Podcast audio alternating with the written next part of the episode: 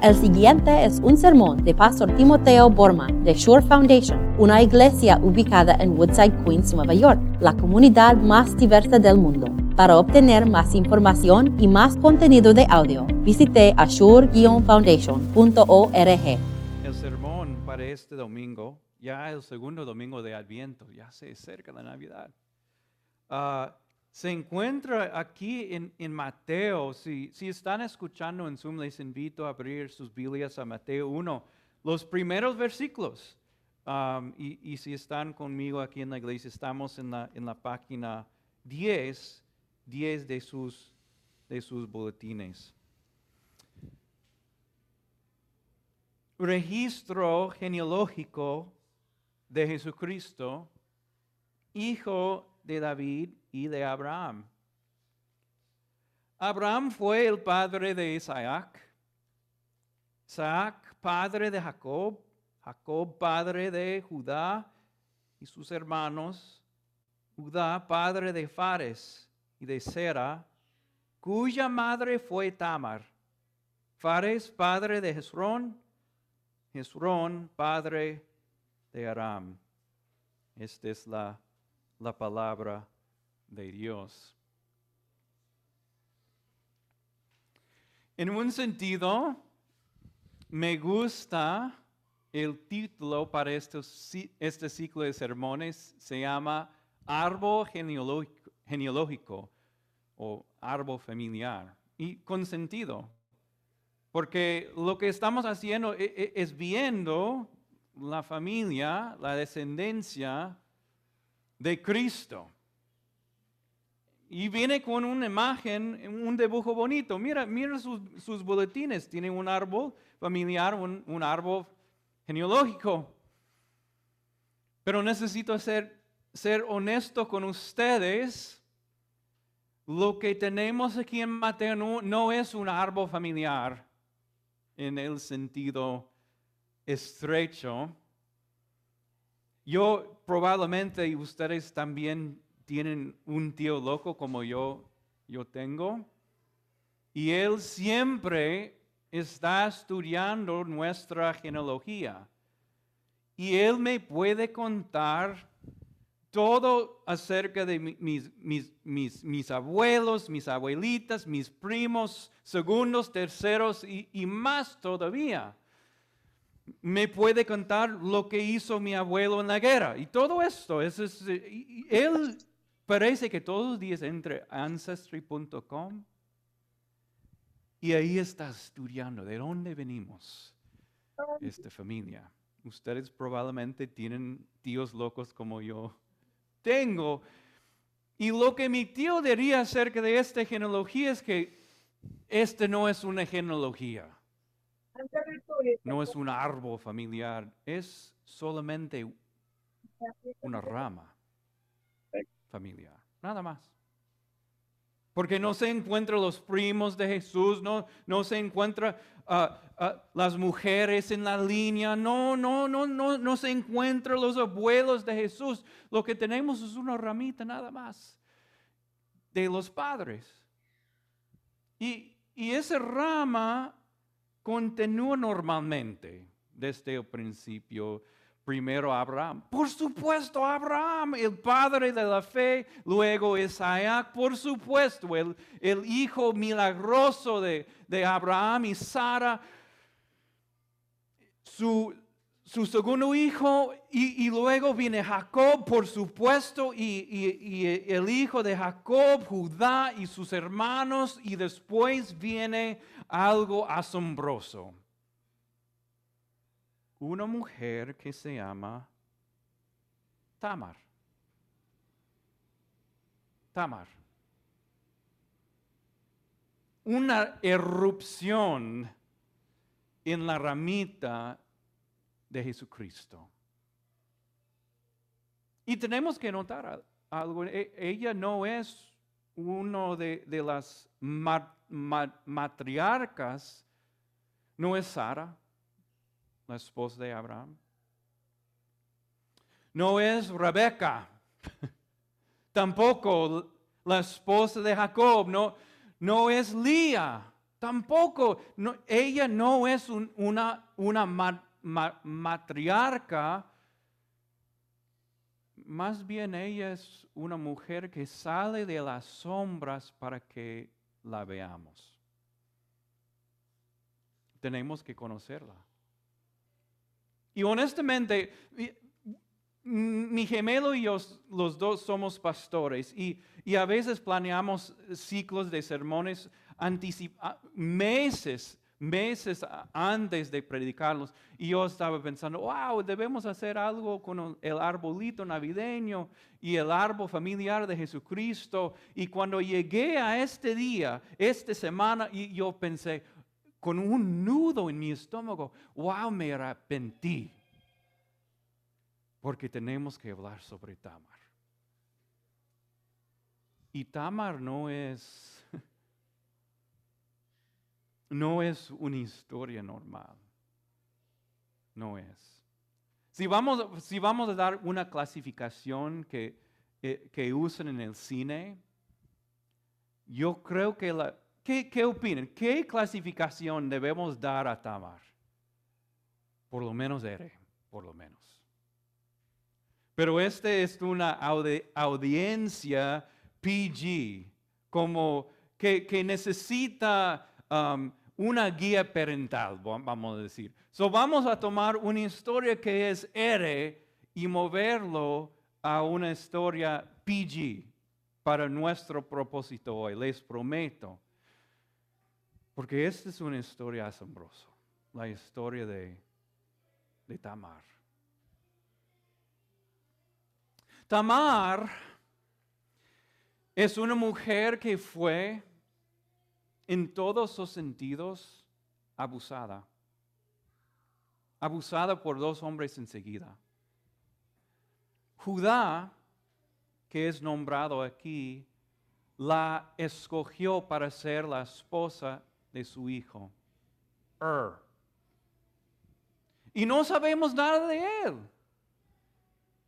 Pero sabemos esto, que después del matrimonio con Tamar, el Señor lo mató. Porque fue un hombre tan malvado que el Señor no lo podía soportar más. Entonces lo mató. Ahora no sabemos lo que estaba pasando en este matrimonio. Pero yo lo que yo sé con toda certeza que ninguna mujer que tiene un hombre así que está casada con un hombre así puede escapar la, la violencia y la vergüenza de estar casada con un hombre así. Este fue el primer abuso.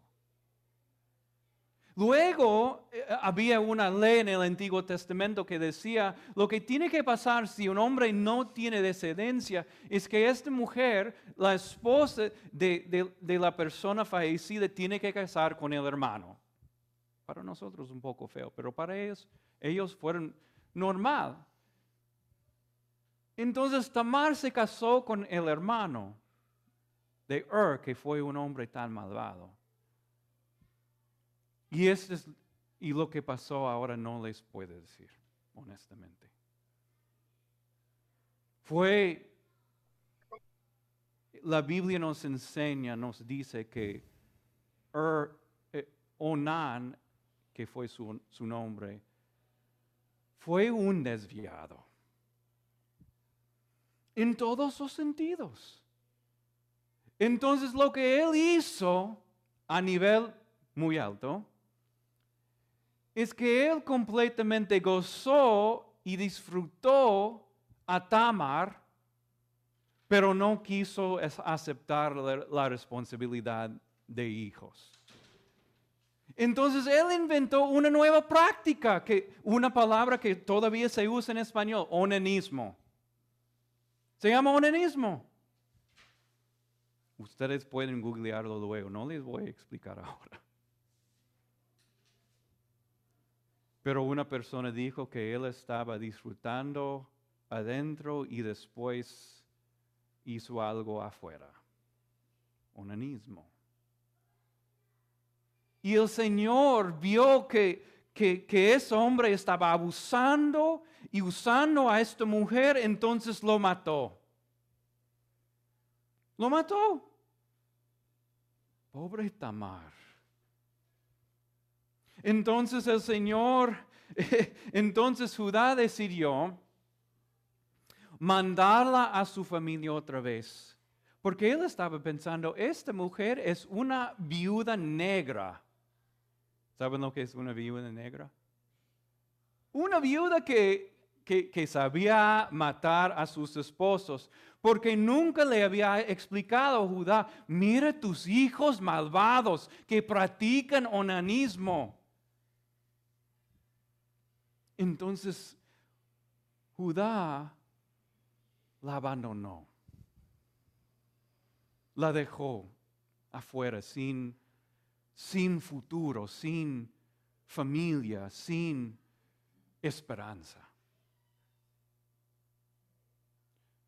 Dos hombres enseguida la, abusar, la, la, la usaron, la usaron y la abandonaron. La historia de Tamar. Pausamos pausamos. Tengo algunas palabras para el género masculino por un momento. Mujeres, tapen los oídos. No, pero necesito hablar con los hombres por un momento. Tratando a una mujer así no puede ser. No debe ser. El mundo en este momento está preguntando, ¿qué está pasando con los hombres en este mundo? No quieren aceptar responsabilidad, solo quieren estar con sí mismo y nada más. ¿Qué está pasando con el hombre hoy en día? Y yo le, yo no sé. Pero este es lo que yo sé cómo debe ser un hombre cristiano. Un hombre cristiano debe ser como Cristo Jesús. Debe amar a su esposa como Cristo amó a, su, a, la iglesia, entonces esto significa que el hombre debe estar dispuesto a dar el gran sacrificio y todos los pequeños eh, eh, sacrificios mientras esperamos el gran día. Entonces, como hombres, si vamos a aceptar la alegría, debemos también a la misma vez aceptar la responsabilidad. Ahora para todos. Probablemente todos nosotros podemos pensar en un momento, en algún momento, cuando no hemos, cuando no aceptamos las, las, las responsabilidades nuestras. Un ejemplo, yo y todavía estoy avergonzado, pero no me gusta bajar las puertas de la iglesia, no me gusta. Es, me cuesta mucho, entonces un, día decidí en, en, toda mi prisa, no voy a bajar las puertas y ustedes saben lo que pasó después. Alguien echó un ladrillo a través de la ventana. ¿Quién es culpable? La persona que echó la, el ladrillo, pero también yo soy. Fui por no bajar. Fue mi, mi, responsabilidad y no lo hizo y mira las consecuencias. Entramos la historia otra vez. Tamar sabía algo acerca de Judá. Él sabía que su esposa había fallecido, la esposa de Judá. Sabía también que Judá iba a ir a disfrutar la primavera y cortar, este, ¿cómo se llama? La lana de sus ovejitas. Y fue un, un tiempo de celebración y estaba, sabía también que iba probablemente a tomar. Y él estaba solo muy solo. Entonces Tamar decidió disfrazarse como, como una trabajador en la profesión más antigua en la historia del mundo. Y se sentó eh, ahí en la calle y ahí aquí viene Judá buscando. Maybe un poquito tomado también, no sabemos. Pero la mira ahí y, e inmediatamente ellos hicieron negocio. ¿Cuánto te cuesta? Muy frío, muy frío el, el diálogo. Ok, está bien, te voy a pagar. Ella dice, pero no me puedes pagar ahora, entonces tienes que darme tu identificación y tus tarjetas de crédito. Y Judá, ok, aquí está. Entonces ella trabajó por él. Ella se quedó embarazada. Y después de tres meses, imagínense, normalmente uno no se puede ver después de tres meses, pero ella tenía gemelos, entonces después muy grande, muy grande estaba ella, entonces toda la comunidad sabía, wow, ella hizo un acto de prostitución y sí había. Entonces ella, la comunidad contó a Judá lo que había pasado y Judá dijo, debemos quemarla. ¡Wow! La juzgó. Qué, qué hipócrita. Entonces ella mandó la identificación y sus tarjeticas de crédito y le dijo a Judá, ¿sabes qué? Yo estoy embarazada por este hombre que tiene esta identificación. Y wow, tan avergonzado dijo, tú eres mejor que yo. Y ella tenía razón. Tamar fue mejor que él. Y esta es la historia. ¿Qué vamos a hacer con una historia así? Tan feo. Y aquí está revelada en, la genealogía de Jesucristo. No, ¿Sabes qué? No debemos aprender a, vivir. No debemos, ok, está, el Señor está de acuerdo con actos de prostitución. No debemos aprender esto. La verdad es que quiero defender a Tamar, quiero, pero no puedo. Ella hizo un, acto de, prostitución y, y también tal vez podemos nombrarlo incesto. Pero ella es una mujer en el linaje de Jesucristo. ¿Qué debemos hacer con una historia así? No debemos aprender a vivir, sí, pero le sugiero que podemos aprender por lo menos dos cosas acerca de Cristo nuestro Señor. Cristo decidió tomar esa carne. Estamos hablando sobre la encarnación de Jesucristo y Él decidió tomar esa carne. Una de las madres de Jesucristo fue Tamar. Increíble, milagrosamente, un, anciano en la iglesia hace, siglos escribió esto acerca de este acto de Cristo Jesús. Dijo, la genealogía de Cristo revela que es nuestra misma naturaleza pecaminosa la que Cristo vino a sanar. Cristo vino a sanar ese tipo de carne. No, ah, quiero estar claro con ustedes. No, esto no significa que Cristo nació con una carne pecaminosa, pero sí nació con esa humanidad. Y Él se unió a una familia así. Un teólogo dijo, lo que no se, se asume no es nada. Pero lo opuesto también es, e, e, es cierto. Lo que se asume es nada. Todos nosotros tenemos familias, ¿verdad? Con secretos. Secretos que, nadie sabe. Pero si alguien supiera. Hay cosas que, que, que, yo no quiero que mis hijas cerquen cerca de mí. Y hay cosas que, que mis hijas no, no quieren que, que yo sepa. Hay cosas que no queremos compartir con el resto de la iglesia. Y es por estas cosas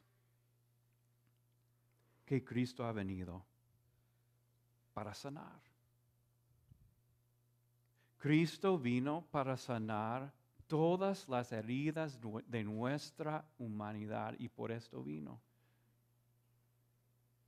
Cristo vino para las mismas, el mismo tipo de persona en su familia. Y esto nos da mucho consuelo. Por lo menos debemos, debemos aprender esto. Hay una segunda cosa que, que podemos aprender acerca de Cristo y esto. Nosotros, cuando miramos nuestro pasado, sentimos tal vez pésima, arrepentimiento, tristeza por algunas cosas que hemos hecho.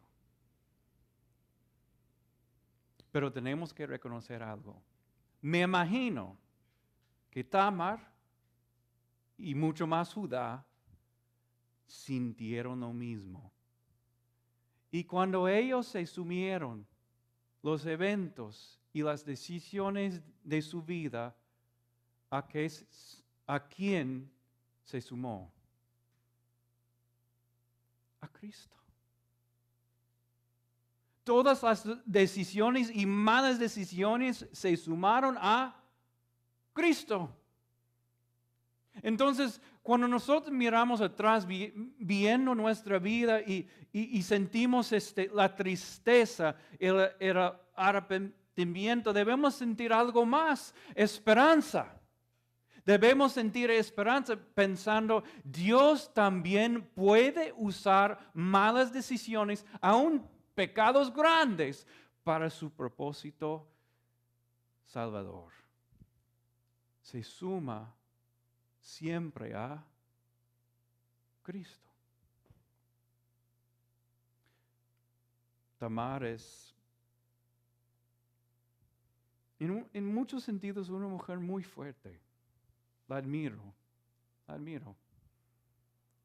Hay en la Biblia después, en la historia de Ruth, las mujeres dicen acerca de Ruth, que el Señor te bendiga como Tamar fue bendita por el Señor. Le dio dos, un gemelo, gemelos. Luego el rey David llamó a a una de sus hijas Tamar. Y otra vez Tamar está, es una de las madres de Cristo. Vamos a orar, vamos a orar. Señor Jesucristo, admitimos que, que venimos de familias exactamente como tu familia. Y viendo que te uniste a esta familia, sabemos que eh, nos aceptamos y nos perdonas, Señor Jesucristo. Y usas nuestros pecados y malas decisiones para tu buen propósito. Danos esa esperanza y fe, Cristo Jesús. Amén.